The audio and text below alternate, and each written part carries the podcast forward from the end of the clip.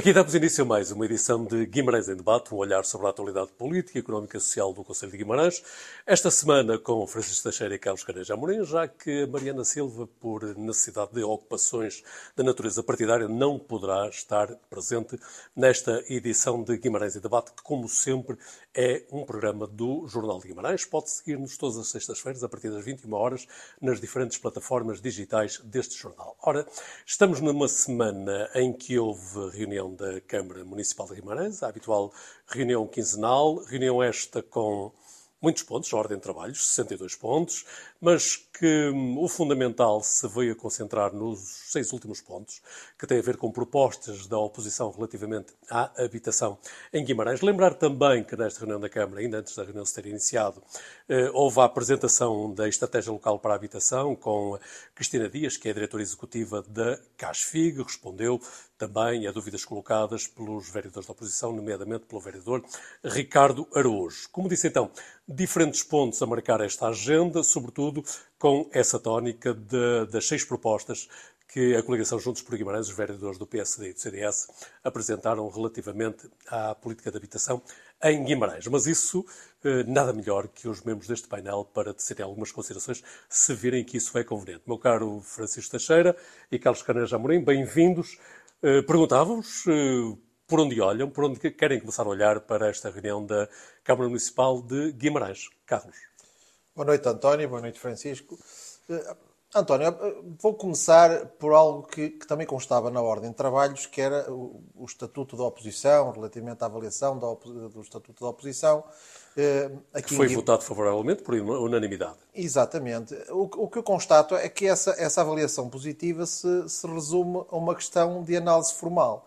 Porque, em termos substanciais e em termos de respeito por uma, por uma democracia, democracia participativa e por uma democracia autêntica e genuína que passa por, eh, quando a oposição propõe algo, quem está no poder ouve e analisa e depois decide. E o que eu constato é que todas as, todas as propostas que são apresentadas pelo PST, independentemente do mérito intrínseco, são rejeitadas pela, pela, pelo Poder Executivo da Câmara Municipal de Guimarães. Ainda agora, inclusivamente nas propostas que o PST apresentou sobre habitação, inclusivamente depois vimos a, a constatar que a Câmara Municipal acaba por adotar essas mesmas propostas, mas eh, eh, parece que se quer aqui ficar com o mérito de quem apresentou ou, ou quem defendeu essas propostas para depois serem aplicadas. E, portanto, eu, eu como social-democrata, como, como membro do PSD, o que eu lamento é o facto de o Poder Executivo Vimaranense, Partido Socialista, numa lógica que não direi de arrogância, mas direi de, de peca por, no plano democrático. E depois alguma autarcia e, um, e autossuficiência, no sentido que não precisamos de ouvir mais ninguém. Nós é que somos sábios, nós sabemos tudo e não precisamos que. Para que é que a oposição está a apresentar proposta? Nós sabemos tudo. Parece-me um registro que faz com que puxa Guimarães para baixo, este registro, na minha modesta opinião. E mais, é porque depois nós constatamos que mesmo na estratégia, na estratégia local de habitação, na estratégia local de habitação, nós constatamos que o quê? Constantes mudanças e alterações. Então nós levamos, eh, tivemos a presença na Câmara, na, na, na reunião de Câmara. Carlos, já vamos a isso da estratégia local de habitação, se permitisse. Eh, gostava de ouvir o Francisco Teixeira sobre esta como lhe dizer, não diria queixa, mas esta chamada atenção sobre o Estatuto da Oposição. Atenção, António, só uma, nós não queremos miminhos, nem queremos ser tratados com carinho pelo Poder Executivo, que é uma crítica corrente de Francisco, é que eu acho, que, que é um, num registro que eu até acho eh, bastante interessante. Não é isso que nós queremos. Nós queremos é que se respeite eh, eh, uma democracia em funcionamento pleno, que é uns propõem, outros decidem, mas ouça-se as propostas. Francisco, já sabes que não precisas dar miminhos. Não, antes de nada, cumprimentar-te a ti, aos presentes, ao Carlos também em particular. Vamos ver, estas análises em abstrato hum, a mim não me parecem muito úteis. É? Esta ideia de que a oposição trata, ou o poder trata mal a oposição, não os ouve, não tem cuidado com aquilo que a oposição diz, não toma em consideração as suas magníficas e brilhantíssimas ideias, como devia. É? que uh, ao poder cabe, uh, cabe acolher com bonomia com aquilo que a oposição diz. Eu, eu, acho que essa lógica de, de acolhimento genérico, enfim, não tem grande interesse. Isto tem interesse quando se, quando se estuda e se analisa em concreto. É? Tem que se ver a bondade das propostas, a bondade das, dos debates, porque, enfim, é um bocado da praxe, não é? Isto de a oposição se queixar. O Carlos diz que não quer carinho, mas que não quer que não o peça. Vamos, em concreto, ver se, eh, se é mesmo isso que está em causa ou não. Eu acho que as reuniões de Câmara, enfim, eu não vou às reuniões de Câmara habitualmente, mas, bom, vale a verdade, já não vou há muito tempo às reuniões de Câmara, mas exatamente acompanho à distância, indiretamente. Mas parece-me que nas reuniões de Câmara, a oposição, a Câmara Guimarães, tem todas as condições para um, para se opor da maneira que acha eh, conveniente. Bom, bem entendido, existe uma, um, uma assimetria entre o poder e a oposição que é típica de todas as assimetrias entre o poder e a oposição. É que o poder é profissional, está profissionalizado, particularmente nas autarquias, não é? O poder é profissionalizado, está a tempo inteiro, tem recursos humanos de apoio, enquanto que a oposição, não. Os vereadores, por regra, da oposição, eh, no nosso regime autárquico, não têm apoios a tempo inteiro, eles próprios não estão, eh, ao contrário do que pensa muita gente, inclusive, não estão a fazer política a tempo inteiro, têm que viver da sua vida, e isso cria ali uma certa eh, uma certa distância e uma certa desigualdade. António, eu aceito o desafio de Francisco, de, de, depois gostaria de ir ao concreto. Exatamente, há uma certa distância de recursos temporais. Mas, mas isso deriva do nosso regime, do nosso regime autárquico. Mas, em concreto, eh, eh, eu acho que a oposição é tratada como deve ser tratada. Hoje é um bom exemplo. Mas está a ser, oposição... agora a ser abstrato. Não, não, eu, eu acho que... Não, eu, acho... eu posso avançar aqui várias situações não, não, concretas, se é isso que tu me desafias, eu não, faço. Não, a ideia é essa. Eu vou... Oh, Francisco, há três, três, as últimas eu vou, três... Eu vou só Deixa-me só dizer isto. Eu vou só Deixa-me só dizer isto. As últimas três posições que o PSD apresentou, quando foi no apoio à educação, que inclusivamente defendemos o apoio nada extraordinário, quase simbólico, 20 euros para ajudar os pais, os encarregados de educação. O que nós constatamos, o Presidente da Câmara e o Executivo disseram não. E depois vimos, inclusivamente, juntas, juntas deixa-me só concluir, juntas de freguesia do PS, inclusivamente, que aplicaram essa mesma medida que foi proposta por nós, na Assembleia Municipal a votarem contra a nossa proposta para ser uma, uma medida geral no município. Um exemplo concreto em que a oposição propõe o PS até concorda, mas como tem o voto maioritário, vota mas para quem? Não estou a entender. Quando o PSD propôs no plano de uh, uma, medidas para a mobilidade, o PS, o PS concordou com elas todas, mas como era o PSD a propor, votou para quem? Ainda agora, propostas para a habitação, que inclusivamente constam do, do, do mais habitação que é proposto pelo Governo em, em larga escala, de uma forma mais geral. A, a, foi sinalizado hoje na reunião de Câmara pelo Presidente da Câmara a nível da estratégia local de habitação de que muitas das medidas que são propostas para o PST encaixam nessa estratégia. Porque não, porque não aceitam essas propostas. Porque não dizem, é uma boa proposta, sim senhora, não obstante, nós somos a maioria, vamos aceitar e vamos trabalhar em conjunto. Vamos dar a mão e puxar Guimarães para cima. Se me des licença porque fazer o contrário puxa Guimarães para baixo. Então. Se me des licença para contrapor, vamos já ver esses três casos concretos, ou pelo menos dois, por economia de tempo.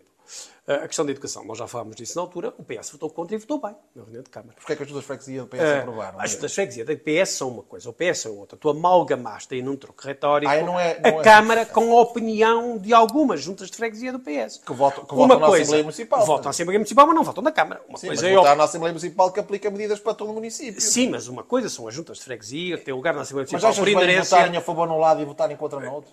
Eu acho que os presidentes de junta, votando autonomamente na Assembleia Municipal, afirmam a sua autonomia, a sua independência perante a Câmara, o que até é uma mais-valia para a democracia local, um sinal de maturidade das juntas de freguesia. Adoro a tua ironia. Adoro a tua ironia. Não é ironia nenhuma, é exatamente assim. Quer dizer, quer dizer não se pode ter sol na eira e chuva... Não se pode ter sol na eira e chuva no naval. Quer dizer, o que tu não podes dizer é assim o PS votou contra, mas votou contra concordante. Não, o PS votou contra relativamente a essa medida de 20 euros. Propor, ponto. Não, votou contra porque acha mal. Porque acha que dar 20 euros não tem significado relevante do ponto de vista económico, seria uma despesa importante para a Câmara de Guimarães e não resolveria nenhum problema substantivo relativamente às dificuldades que as pessoas têm. E, portanto, votou contra. Aliás, e, portanto, não, não votou contra concordando. Depois, na Assembleia Municipal, houve alguns presidentes de junta que terão manifestado de um modo ou do outro a sua concordância com uma posição do PSD. Mas isso é os presidentes de junta. Só lhe fica bem em nome da autonomia dos autarcas e em nome da, da, dos, dos autarcas socialistas, no caso. Portanto, é um sinal até de vitalidade democrática do Partido Exatamente. Socialista. A outra questão é a questão 2, que aliás é, é, era aí que eu, eu, queria terminar há bocado. Quer dizer, o PSD apresenta 6 ou 7 ou 8 ou 9 ou 10 propostas, leva-as à reunião de Câmara, elas são agendadas, são debatidas e são votadas. Uh, e vamos ver é, em concreto o seu valor. É que a questão é esta, tu não podes dizer, ah, o PS até concorda. Dizes uma coisa fantástica, que aliás disse o líder do PSD hoje na Câmara Municipal de Guimarães. Uma coisa fabulosa, que é, nós apresentamos propostas relativamente à estratégia local de habitação, que até já estão contempladas na estratégia local de habitação, e agora votem as nossas propostas, que já fazem parte da estratégia local de habitação, porque são iguais à estratégia local de habitação. Bom, isto é de um absurdo completo. Porque não se as foi, propostas... Não foi isso que foi dito. Se as, tu, próprio tu, disseste... Tu estás a fazer um argumento tu, absurdo. Tu, tu, é, tu, próprio disseste isso, e eu vou ler, eu vou ler o que o líder é do PSD sentido, disse, é que é que as propostas do PSD estão contempladas e alinhadas com o que é que é a estratégia local de habitação? O que é que é dá -me, dá, dá, dá é programática, é, é, é, programática, é programática. Outra coisa são medidas concretas que o PSD é programática e que tem medidas concretas. São medidas e se, Vamos ver, se o PSD tem propostas que coincidem estrategicamente que desenvolvem e concretizam. Ou, se, e, mas estão vão incluídas, não vão nada mais longe. Não estão esperam sentados, querem, querem fazer já acontecer. vamos ver outras que são completamente absurdas. Querem fazer acontecer. Mas vamos ver. Se tem propostas que já estão contempladas estrategicamente no plano local de habitação, para que é que o PSD as apresenta? A não ser por um número. Um número político, que aliás é habitual, nem sequer tem que levar a mal o PSD para essas coisas, porque fazem esse número. Eu acho que aqui, justamente, às vezes acusam, uh, mais ou menos em off, a, a, a variação municipal do Partido Socialista de ser um bocado juvenil, mas eu acho que aqui uma certa juvenilidade nesta ideia de dizer, bom, eles têm propostas, já que já estão contempladas, que já estão aprovadas, vamos fazer propostas iguais, porque eles têm que votar nas nossas propostas, se são iguais às dele. Quer dizer, isso não faz isso é sentido rigorosamente nenhuma. Isso é uma visão redutora, é, é uma caricatura é um daquilo que a Não é uma caricatura. O próprio líder do PSD disse isso com toda a clareza. E, portanto, não fazia sentido estar a, a votar propostas que estrategicamente já faziam parte do, do, da estratégia local de habitação e, por um lado, por outro lado, algumas Eu dessas propostas. De sim, muitas dessas propostas. Porque é uma linha que nos diferencia o PS sim, PSD muitas, claramente. Muitas dessas propostas eh, simplesmente são tomadas em abstrato, não tendo em conta o facto de o país estar a discutir um pacote de, de reforma das questões da habitação no país, da legislação relativamente às questões da habitação no país, que altera substantivamente as relações da administração, seja a administração central, seja a administração local, com as questões da habitação, e o PSD faz conta que não está nada em curso, que não existe nada disso, que isso não vai alterar substantivamente eh, os poderes das câmaras sobre a planificação e sobre o apoio à habitação. Bom, e depois faz outras propostas. Deste pacote faz outras propostas, que é propostas de natureza fiscal, para a qual as câmaras não têm nenhuma competência nenhuma competência. E que, portanto, não podem ser simplesmente aprovadas a não ser por a vacuidade. Não, a não ser que, enfim, podiam ser aprovadas, mas depois não têm nenhuma relevância, nem nenhum impacto real.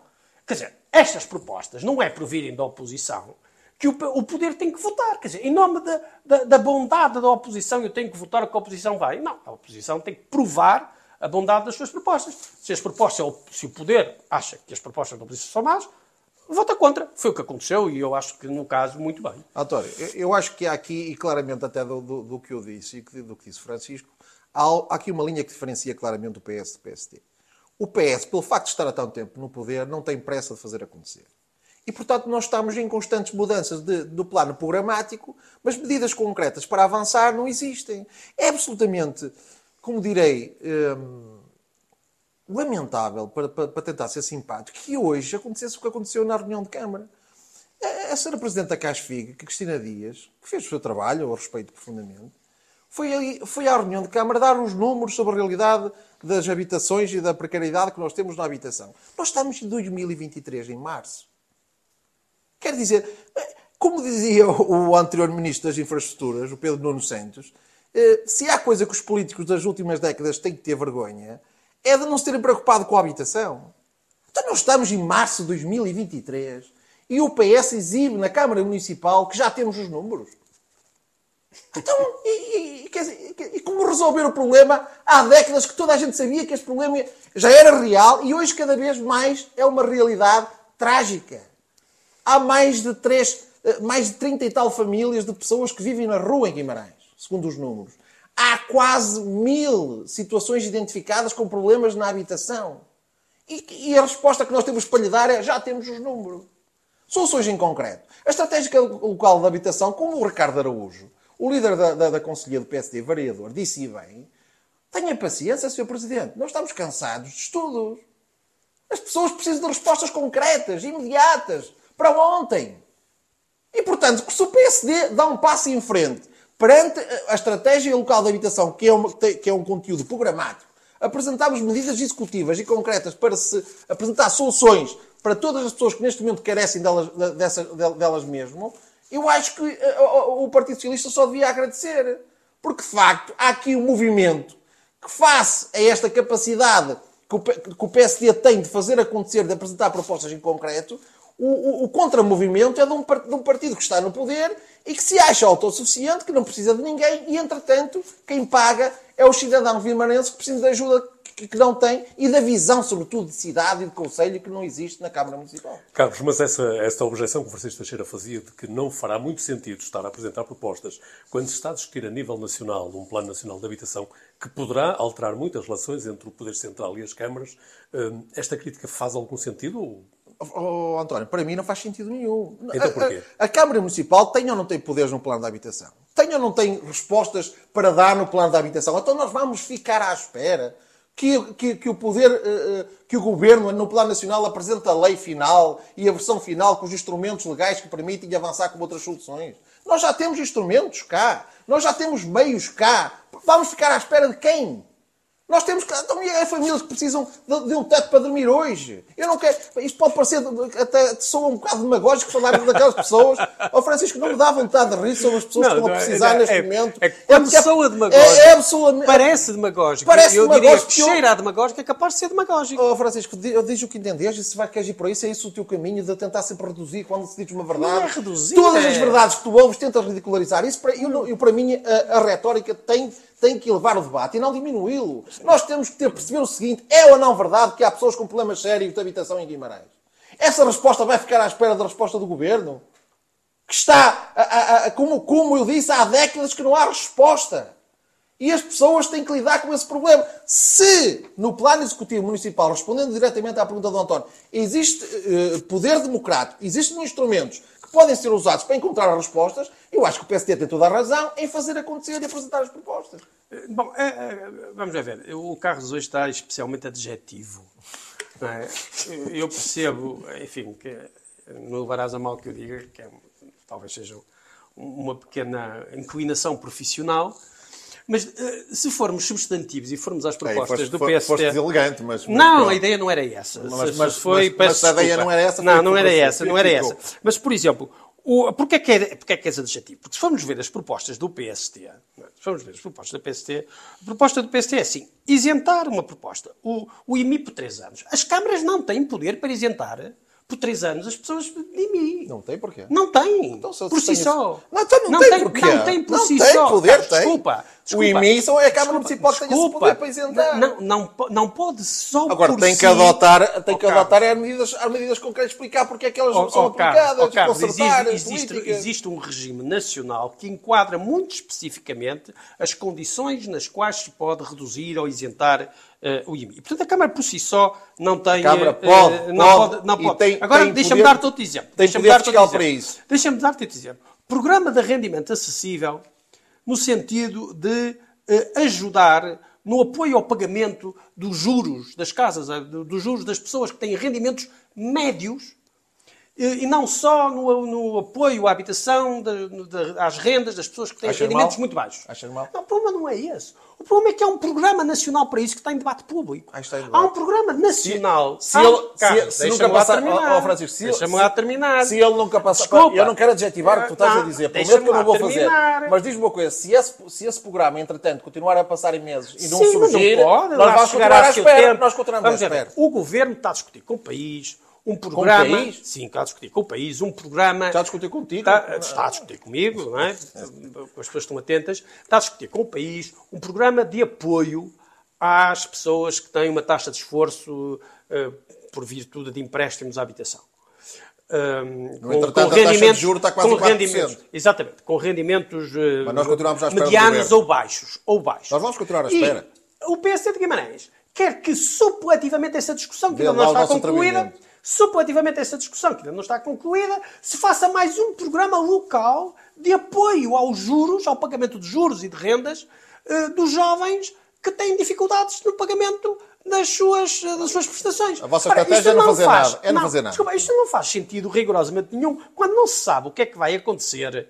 Como é que eh, se vai introduzir uma areia, não se sabe qual vai ser o teto sequer deste momento, desse apoio aos juros, aos, aos, aos rendimentos. Quer dizer, nem sequer se sabe. E o PC quer que de repente se introduza espera, no, meio, então. no meio disto tudo espera, uma nova, um novo apoio sem se saber exatamente que apoio. Hum, eh, que é esse? Quer dizer, isto de facto não faz muito sentido. O, o quer que se crie um Conselho Municipal de, grosso modo, um Conselho Municipal de Habitação, quando está previsto na, na, na, estratégia local de habitação haver um Conselho Municipal de Educação, aliás, cujo, cuja, cujo processo... Faz sentido não existir já, Francisco? Oh, oh, oh, Faz sentido não existir já? Oh, Carlos, há, há, há uma imensa... Vocês estão no poder há mais de três décadas. As coisas por existir... Vocês estão no poder há mais de três ah, décadas. Deixa-me responder à tua e, pergunta repara, é como, E tu queres que nós continuemos à espera? As, as Continuemos coisas, então à espera, Francisco. As coisas por existir são sempre mais que as coisas que existem. Sempre mais. Há sempre mais coisas por fazer que aquelas que estão feitas. Com certeza. É uma inevitabilidade. É isso. Uh, agora, dizeres que não há uh, nenhum apoio às pessoas que têm dificuldade de habitação pá, é fazer tábua rasa do facto de a Câmara ter lançado, muito recentemente, um dos maiores programas em Guimarães dos últimos 20 anos de compra de habitação a custos controlados. Para, para... quando? Para quando? Oh, Carlos, logo que esteja pronta. Mas está, está, está, orçamentado, foi orçamento no plano para anterior. Quando? Para quando? Foi? Uh, aliás, o PSD até votou, votou favoravelmente esse para programa. Quando? O que é para normal. Quando? Para quando? Quer dizer, está em, está em processo, então, está em curso, o que é que se há de fazer? Estão no poder há mais Empurrar três com muita força. Há mais três décadas. Empurrar com muita força para ser mais rápido, quer dizer, as casas não nascem assim de cogumelos. Claro, claro devia ter sido feito mais cedo, claro. Devia tudo ter sido feito mais cedo. A mim o que me parece, neste caso concreto deste programa, aquele é um programa intempestivo, fora do tempo. Fora do tempo e redundante. Apenas para dar no olho, porque há um debate nacional sobre as questões uh, habitacionais. Se eu preferiria que não houvesse sem-abrigo em Guimarães, e há poucos sem-abrigo, mas um já seria 30, muito, visto, preferiria, 30, preferiria. Se eu preferiria que não houvesse 800 famílias com casas com problemas muito graves e 200 dessas famílias já são apoiadas diretamente pela Câmara Municipal de Guimarães, se eu preferiria que as outras 600 já estivessem o problema resolvido, claro que sim. Mas apesar de tudo, no, no contexto global do país, Guimarães não é que está mal, não é que está pior, digo, sendo que, fazer de conta que o problema da habitação é um problema exclusivamente vimaranense, que não tem um contexto nacional e um contexto internacional, é não olhar para o, para o assunto com seriedade uh, política ou seriedade intelectual, se quiseres. António, eu, eu relativamente à questão da seriedade, não vou adjetivar. Seriedade o, política, intelectual. O que eu, o, o que eu queria, demagogia. Pronto, ok, Francisco, não vou adjetivar. O que eu queria dizer é o seguinte: um, quando uh, Guimarães se propôs ser, património mundial, o PS e o PSD uniram-se e conseguiu-se. Quando uh, Guimarães quis ser capital europeia da cultura, o PS e o PSD uniram-se e conseguiu-se. Guimarães quer, quer ser capital verde, o PS e o PSD, não obstante o PS não dar a informação toda para que o PSD pudesse contribuir mais, estão unidos e vamos ver se conseguimos. O que, o que acontece é que, quando é ao contrário, quando é o PSD a propor algo que leva Guimarães, que faz com que Guimarães seja melhor para o futuro, que dê respostas mais rápido, o PS, num registro de abrugzamento de quem está no poder há muito tempo, eh, há sempre tempo. Há sempre tempo, diz Francisco. Não podemos fazer tudo de uma vez. Tenhamos calma. As coisas vão acontecendo. O PSD tem pressa para quê? O PSD tem pressa porque o PSD tem uma ideia para Guimarães que quer concretizar. E mais tarde ou mais cedo tem a esperança, matemática, é certo, de que isso possa surgir, porque hum, a indiferença com que muita da, da, população, não é só em Guimarães, em todo lado, perante decisões ou omissões por parte de poderes públicos que não que se vê que as terras, as comunidades estão, estão, a, estão a ficar mais pobres e as pessoas já são indiferentes perante as condutas porque já não acreditam. E, e aqui tenho honra em dizê-lo que o PS ainda acredita que é possível, perante um PS hegemónico, um PS que domina uh, totalmente, o PS ainda tenta apresentar propostas. Eu acho que isto é digno de democracia. E devia ser aplaudido e reconhecido. Em Guimarães ainda não é o suficiente. Tínhamos esperança no futuro. Só isso é que eu digo. Não, é se apresentar propostas é bom. O problema é a bondade das propostas. Francisco, é, são todas chumbadas, é pena, São é... todas chumbadas, Francisco. Carlos, Achas bem isso? Okay, acho bem que as que, más... que, que, tu digas que, que, que 90% não, não concordas oh, com elas, mas não oh, há Carlos. 10% que passe. Ó oh, Carlos, oh, Carlos, oh, Carlos, é bom que as propostas sejam apresentadas, mas era melhor que fossem boas propostas. Esse é o problema. Temos azar então na roleta das propostas. Não, não estão é suficientemente preparados. Manifestamente, o PST não está preparado. Tem, tem, não está preparado. Tenha, é tenha um rótulo. Não está preparado. Se não levar o rótulo do PS, não passa. O Carlos aqui quer inverter o ónus da democracia, que é assim, ser apresentado pela PSD, ser apresentado pela oposição, em nome da bonomia perante a oposição, tem que se aprovar. Isto não faz sentido. Muito bem, os, gra os, grandes números é que o dizem, Francisco. Não os faz sentido, números dizem, nenhum. Os grandes números dizem 100% das propostas do PSD são chumbadas. E tu tens-me dizer que nem há uma, não houve uma proposta pensei que merecesse mérito. Não, tens razão. Eu, eu acho que deve haver algumas que, que, que tenham Mas também mérito. foram chumbadas. Pouquinhas. Também, também foram chumbadas. Também há algum, tens que dar alguma... E como é que tu, como é que tu adjetivas um poder oh, que chuba tudo? Oh, Carlos, até o poder, até o poder, é um poder iluminado. Até, não, até o poder mais qualificado, de vez em quando, comete erros. E, portanto, o facto do PS cometer 5 ou 10% de erros na totalidade das propostas... O PS, não é aburguesado e arrogante é o que nós temos agora presente neste hum. Meus senhores, mantemos ainda na Câmara, na reunião da Câmara Municipal. Há mais algum assunto que queiram trazer aqui? Eu queria dar aqui mais duas ou três notas, António. Houve, houve situações que, de facto... Hum, para, eu não sinto indiferença. Há coisas que me emocionam. Hoje em dia não é fácil nós nos emocionarmos. Porque, de facto... Hum, e eu tenho respeito político e intelectual por, por Dr. Domingos Bragança, mas há coisas, algumas respostas que são dadas, algumas palavras públicas que são emitidas que me deixam, eh, de facto, situações que me melindram. Dizer, como aconteceu agora com a decisão do Supremo Tribunal Administrativo que condenou a Câmara a ter que indemnizar um proprietário em cerca de 500 e poucos mil euros, e o Sr. Presidente da Câmara dizer, é uma decisão muito bem, porque, de facto, nós ficámos com os terrenos e não os pagamos. A Câmara Municipal litiga com o senhor até ao Supremo Tribunal Administrativo, para, porque o senhor só está a dizer paguem-me aquilo que, que, os terrenos que eu cedi e que não, cumpriram com, que não cumpriram comigo. E a Câmara Municipal litiga até ao Supremo e só depois de ser condenada dizer o senhor tem toda a razão. Então, quer dizer, nós, ficamos, nós fizemos o cemitério, nós fizemos o, o, o centro de saúde, nós fizemos as estradas no terreno que era do senhor e não lhe pagamos. Comprometemos em permuta a dar direitos de construção. Não lhe demos. Mas agora, se o Tribunal diz que temos que pagar, porque senão nós teríamos uma situação de enriquecimento sem causa, o Tribunal decidiu muito bem. Da mesma forma que o Dr. Domingos Bragança diz, com uma serenidade, com uma calma, de uma forma que, que, que, digo, que, que, que eu julgo que tem que ser refletido, que é a, eh, eh, a Câmara Municipal quis expropriar na, na, na reta de Toris uma, uma, uma, rotunda para começar a via do Ave Parque, uma via do Ave Parque que nós uh, não sabemos se vai existir, como diz, inclusive, o próprio Tribunal, e diz: o Tribunal decidiu muito bem. Então, se não, nós na altura nem tínhamos poder sobre aquilo, como é que fomos nós a expropriar?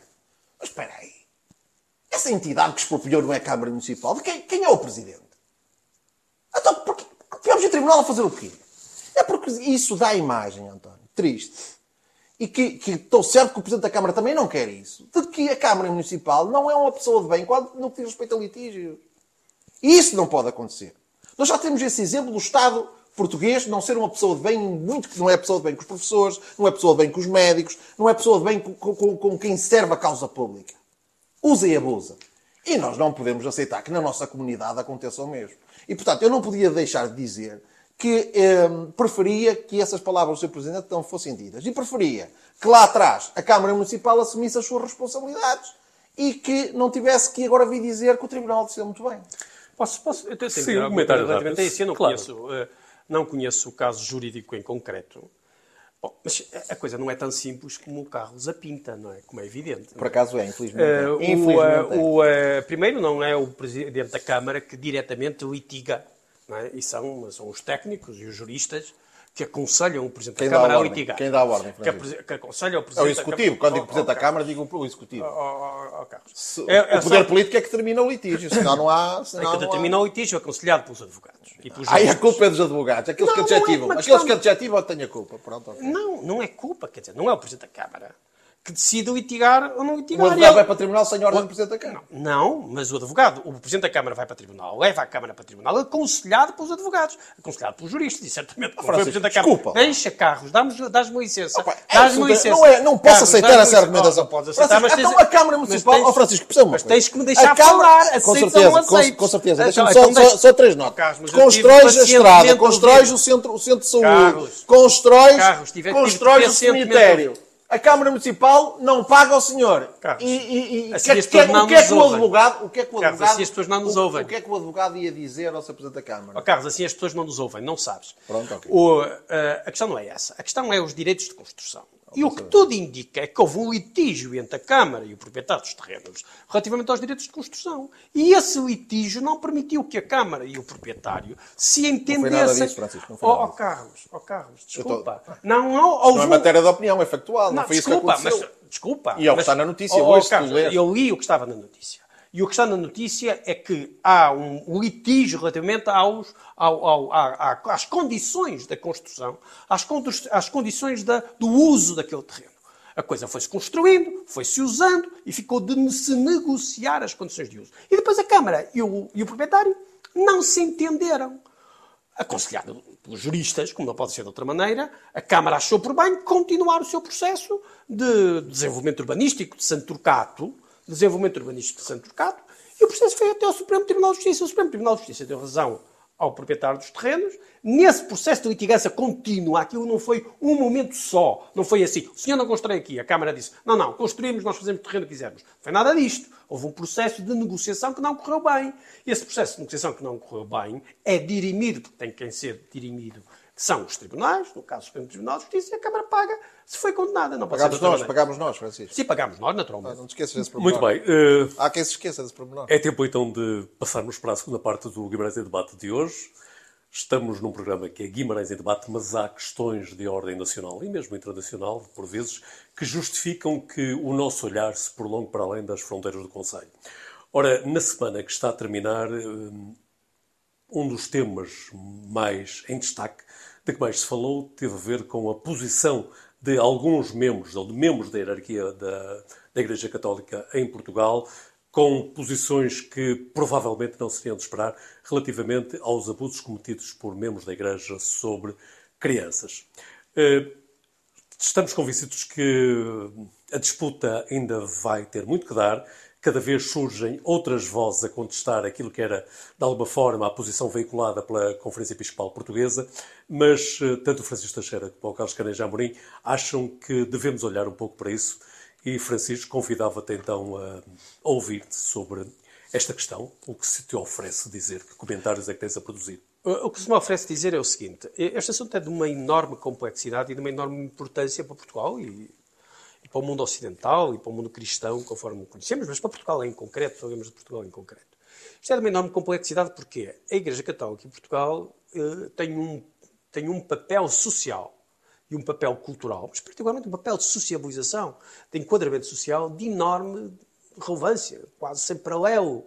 Não é a única instituição eh, eh, de sobreposição de organização social de natureza religiosa, mas eh, tem uma enorme relevância que, eh, historicamente construída, não tem a mesma que tinha no passado, mas continua a ter hoje um- uma enorme eh, relevância social e de enquadramento religioso.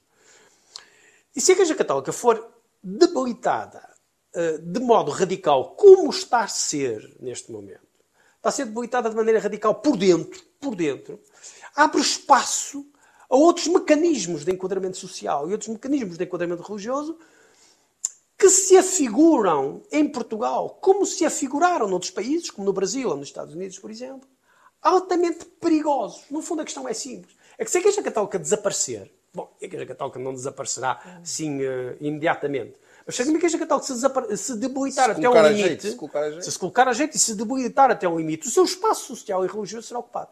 Será ocupado por outras igrejas que tendencialmente serão igrejas, como se tem visto, nomeadamente no Brasil, mas não só, não há nenhuma Estás a pensar nos evangélicos? Estou a falar em algumas igrejas evangélicas, não todas, não é? Claro. porque há igrejas evangélicas que são igrejas evangélicas muito sólidas do ponto de vista teológico, muito sólidas do ponto de vista moral, no sentido que são instituições sérias, abertas ao escrutínio, com pensamento teológico avançado. Mas há algumas igrejas evangélicas, sobretudo muito recentes, que são autênticos e completos instrumentos de alienação que são muito piedosos. Alienação no de fanatismo, portanto, no sentido uh, altamente perigosas. Altamente perigosas. Há alguns amigos meus dirão, ah, a Igreja Católica também sempre foi um instrumento de alienação. Eu digo, sim, é verdade, a Igreja Católica, em, em grande medida, como agora se prova, foi um instrumento de alienação e é um instrumento de alienação, em certa medida. Mas uh, uh, nada comparável àquilo que algumas seitas evangélicas podem trazer a Portugal, como trazem a outras latitudes do mundo. Nada comparável. e, de facto, havia um espaço de, de renovação e havia um espaço de transformação possível na Igreja Católica. O que é surpreendente nisto tudo é que isto está a ser feito por dentro. E é esta a última, a última para já, a reflexão que eu quero, que eu quero deixar. É que, eh, manifestamente, manifestamente, os hierarcas, os bispos, os arcebispos, os cardeais, os, os, os vigários gerais das dioceses, eh, eh, têm manifestado uma absoluta falta de cultura uma absoluta falta de, de, de comportamento eh, mínimo, eh, eu dizia até uma absoluta falta de cultura teológica, que é bastante surpreendente. Eu, eu, eh, eu, eu, digo isto há algum tempo. Alguns amigos meus, o António já me ouviu, acho eu, dizer isto, não concordam, mas de facto eu acho que, em regra, esta geração de bispos e, e, de bispos em geral, tenham as graduações que tenham depois institucionais, são muito mal preparados. Muito mal preparados. E ver hoje ainda, antes de virmos para esta gravação, ouvir o bispo auxiliar de Lisboa, ouvir o chefe, ou o presidente da Conferência Episcopal, dizer que tem problemas de comunicação, tudo está presente na linguagem. Eu pergunto-me, como é que uma instituição como a Igreja Católica, que se funda na palavra e na linguagem, na, no exercício e na depuração da linguagem escrita, mais, mais, mais inscrita, não sabe falar com as pessoas. Vale escrita, eh, eh, não sabe falar com as pessoas. Isto é, é verdadeiramente estonteante e verdadeiramente surpreendente. Um, e de facto, esta geração, não é a Igreja Católica em geral, mas esta geração de hierarcas não merece respeito. Não merece respeito cultural. Não merece respeito moral. Porque de facto enganaram as pessoas e encobriram. E encobriram encobriram institucionalmente, uh, ao ponto de já haver na opinião pública alguma tentativa de desculpar a Igreja Católica com o argumento físico, com o argumento da idade. Bom, quando se chega a tentar desculpar as pessoas pelo argumento físico, com o argumento da idade e da debilidade física e da debilidade, é sinal de degenerescência completa das pessoas que, que, se põem a jeito. Isso é alienação. Sim. É uma alienação completa. Portanto, isto preocupa-me imenso. Preocupa-me porque a Igreja Católica é de facto muito importante para Portugal. Quer sejamos católicos, quer não sejamos católicos, isso não tem nenhuma relevância. Carlos Carajão eh, sobre esta questão, sei que é um assunto que enfrentas com, com alguma dor, posso utilizar a palavra, porque utilizaste-a num artigo de opinião que escreves no Jornal de Guimarães, eh, e nunca fizeste segredo, afirma-lo publicamente que és católico. Como é que olhas para o que se está a passar na tua igreja? António, em primeiro lugar, subscrevo tudo o que o Francisco disse relativamente no plano estrutural da sua intervenção. Inclusive, eh, ele coloca-o só como questão, como questão teórica, mas a Igreja Católica passa por uma questão de sobrevivência. Porque hum, eu não consigo aceitar as últimas intervenções, então têm sido bastante dolorosas para mim. Porque hum, o que se constata é o seguinte: a Igreja Católica, eh, já em 2019, o Papa Francisco estabeleceu a política que tem que ser a política a seguir no que diz respeito aos abusos. Tolerância zero absolutamente zero. E a partir daí é que começa a haver os inquéritos, começa a haver a, a, a investigação para que se saiba a verdade. E a, a, Conferência Episcopal Portuguesa teve uma iniciativa que os não, os não católicos e os católicos concordaram e até incentivaram e até ficaram com alguma curiosidade qual seria o seguimento, que é uma comissão independente, portanto, sem interferência da Igreja Católica, para investigar como deve ser o que se passou. E eu pensei, que, honestamente, que inclusive era uma estratégia pensada, no sentido, vamos assumir tudo o que há para assumir. Ora, quando na resposta, após a apresentação do relatório, se vem dizer o que foi, o que foi dito, sobretudo, eh, como eu digo, pelo Presidente da Conferência Episcopal, eh, eh, o José Ornelas. Dom José Ornelas. Dom José Ornelas.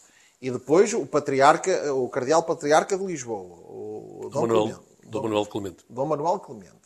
Em que eh, sinaliza e tenta eh, desculpabilizar, inclusão, utilizando até termos eh, e adjetivos de uma determinada profissão que adjetiva muito, como o Francisco disse há pouco, que é jurídica, da qual eu faço parte, e, e hum, deixou-me absolutamente perplexo. Quer dizer, então o caminho não era abrir as portas e assumirmos para depois seguirmos em frente. António, isso sinaliza que, uma igreja, que a igreja, neste momento, sobretudo as estruturas maiores da igreja em Portugal, tem medo. E uma igreja com medo não, não faz caminho. Mas tem medo de quê? Que saiba ainda mais do que já se sabe? Que houve um encobrimento ainda maior do que aquilo que já sabemos? O que eu defendo é uma igreja com coragem. E essa igreja com coragem, inclusive, tivemos sinais muito positivos no Minho, que foi a intervenção que tivemos de, de, de Dom José, o arcebispo de, de, Braga, e mesmo do bispo auxiliar, Dom Nuno, que de uma forma clara não, não tiveram com hesitações. Os crimes existiram, os crimes têm que ser reconhecidos, as penas têm que ser imediatas, inclusivamente a suspensão preventiva de quem está identificado como praticando esses abusos, e não podemos estar com hesitações. Esse é o caminho. Uma igreja que, a igreja para se levar a sério, tem que falar a verdade, uma verdade viva, não é uma verdade simulada, não é uma verdade morta para enganar, como, como o Francisco estava a dizer, as pessoas até temem que esta linguagem é para esconder e não para, para, para ser transparente, e sobretudo tragam justiça. Porque, como eu digo, para a Igreja Católica ter futuro, estamos num momento crítico. Porque hum, nós, os meus avós eram católicos, os meus pais eram católicos, eu sou católico. Nós, no fundo, evangelizamos uns aos outros. É um pouco assim, né? que, que isto funciona. E depois cada um tem a sua fé, porque na Igreja Católica, eu, costumo, eu disse uma vez na, na, na, em filosofia, no, disse a uma pessoa que eu, eu, entendia que cada um de nós é uma religião. Porque cada um de nós eh, encara o fenómeno de, à sua maneira, com, as suas, com, com o seu condicionalismo próprio.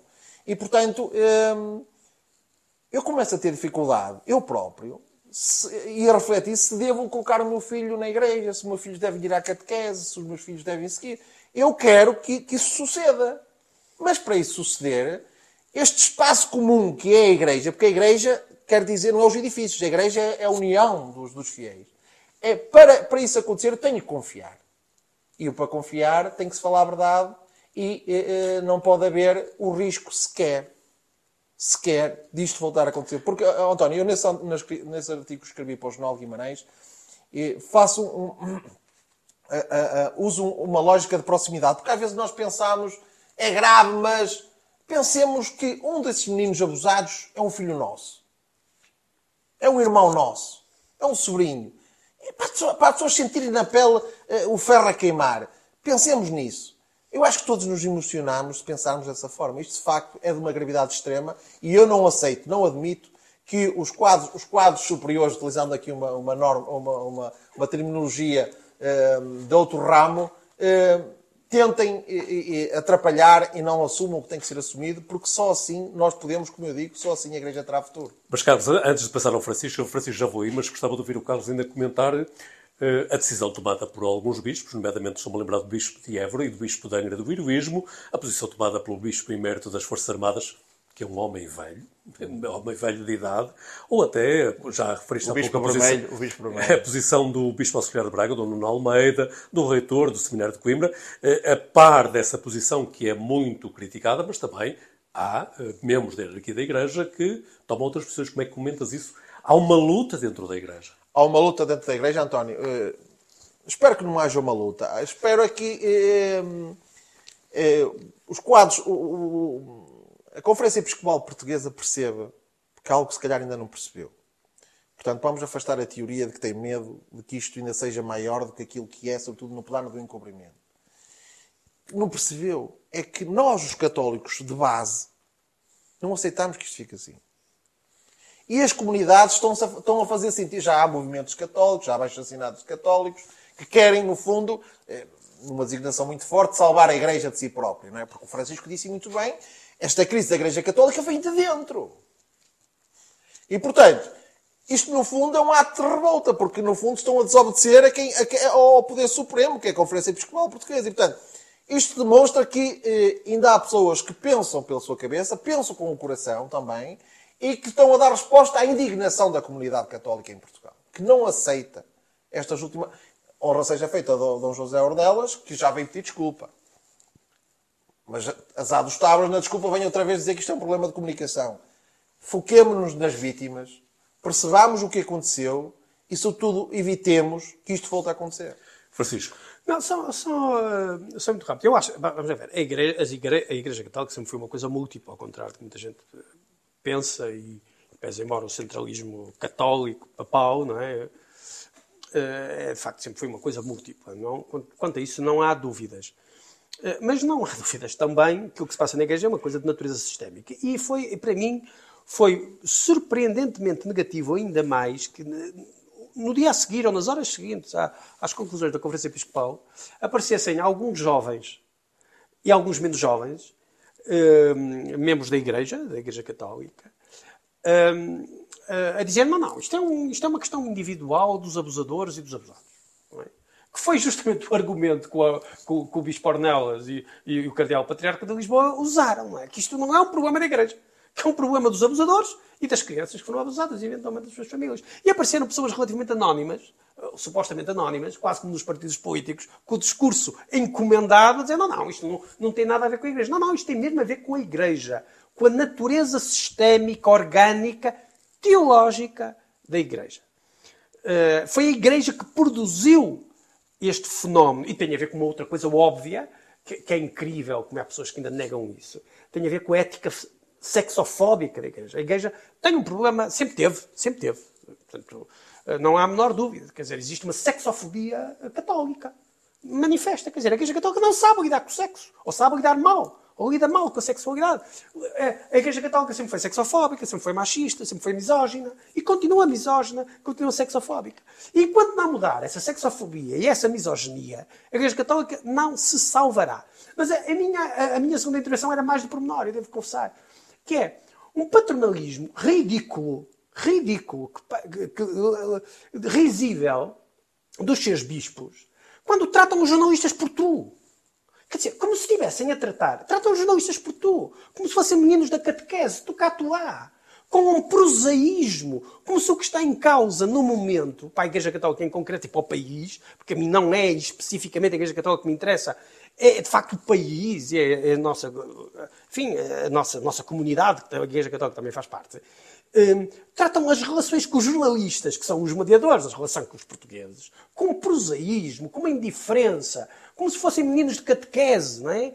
Que, que é uma coisa, não os conhecem de lado nenhum, mas tratam-nos por tu. Quer dizer, é, que manifesta absoluta falta de respeito. E depois há aqui uma questão teológica mais de fundo, que provavelmente as pessoas não estão muito para ouvir, mas que tem que ver com uma certa concepção teológica do, da ideia de poder e da ideia de Deus, que ainda está muito enraizada eh, na Igreja Católica, que ainda é muito do Concílio Vaticano I. Que é a ideia de que, eh, de que a relação com Deus é a relação do diminuído com o poderoso. É? Quer dizer, que, que, Deus é, que Deus e Cristo é um personagem todo poderoso e, portanto, a encarnação de Deus na Terra, ou de Jesus Cristo, ou a mediação de Jesus Cristo, que seriam os padres e os bispos, terá que ser também todo poderoso. Uh, vou falar nisto nos 30 segundos finais, mas hoje isto é a mais atrasada teologia. Isso é a mais atrasada teologia. Se há Cristo, seja da Igreja Católica, seja fora da Igreja Católica, é do Cristo débil, é do Cristo débil e é do cristianismo débil e do cristianismo frágil. E o Cristo irmão, e, portanto, portanto estamos todos ao mesmo nível, não é uma questão de... Eh, mais do que isso, isso débil, débil. O cristianismo se há uma ideia grandiosa que introduz na história da humanidade, é a ideia de debilidade do divino. E que, portanto, a relação das pessoas com o divino não pode ser do, do menor com o maior, mas, pelo contrário, é a relação do, do nada poderoso com o nadíssima poderoso. E a Igreja Católica mal dos pecados deles e da nossa cultura, aparentemente não interiorizam isso. Portanto, os seus bispos acham que podem tratar as pessoas por tu sem as, sem as conhecerem, podem tratar as pessoas com sobranceria, como se fossem paterfamílias, com paternalismo, com presunção. Eh, quando por tinham que tratar as pessoas com humildade. que estavas a falar do Partido Socialista em Guimarães. não seria mau, a certo ponto. António, António, o Francisco por incrível que possa, que possa algumas pessoas possam achar, eu concordo com tudo que o Francisco disse. As várias questões que a Igreja Católica tem de colocar a si mesmo, mesmo a questão sexual, tem que ser encarada de frente. O papel da mulher, nós temos que pedir muito perdão ao, ao que foi feito e à forma como a mulher foi olhada, olhada ao longo a própria ciência, a forma como a Igreja olhou para a ciência. São questões muito interessantes e que a Igreja, de facto, eh, tem que ser uma Igreja do seu tempo, do tempo contemporâneo. Mas eu também queria também dizer, sem, sem fazer da Igreja vítima, porque a Igreja nunca será vítima e já explicarei porquê. Mas, a meu ver, e numa lógica em tese, estes indivíduos nunca foram católicos. Estes indivíduos vieram para usar a Igreja. Eles esconderam-se atrás da Igreja para, fazer estes, para cometer estes chatos hediondos e, e, e inqualificáveis. Agora, depois tornou, a questão é que depois tornou-se sistémico, como o Francisco diz bem, porque houve cobertura, houve cumplicidade, houve silenciamento, e a partir do momento que a estrutura da Igreja dá esta cobertura, torna-se cúmplice.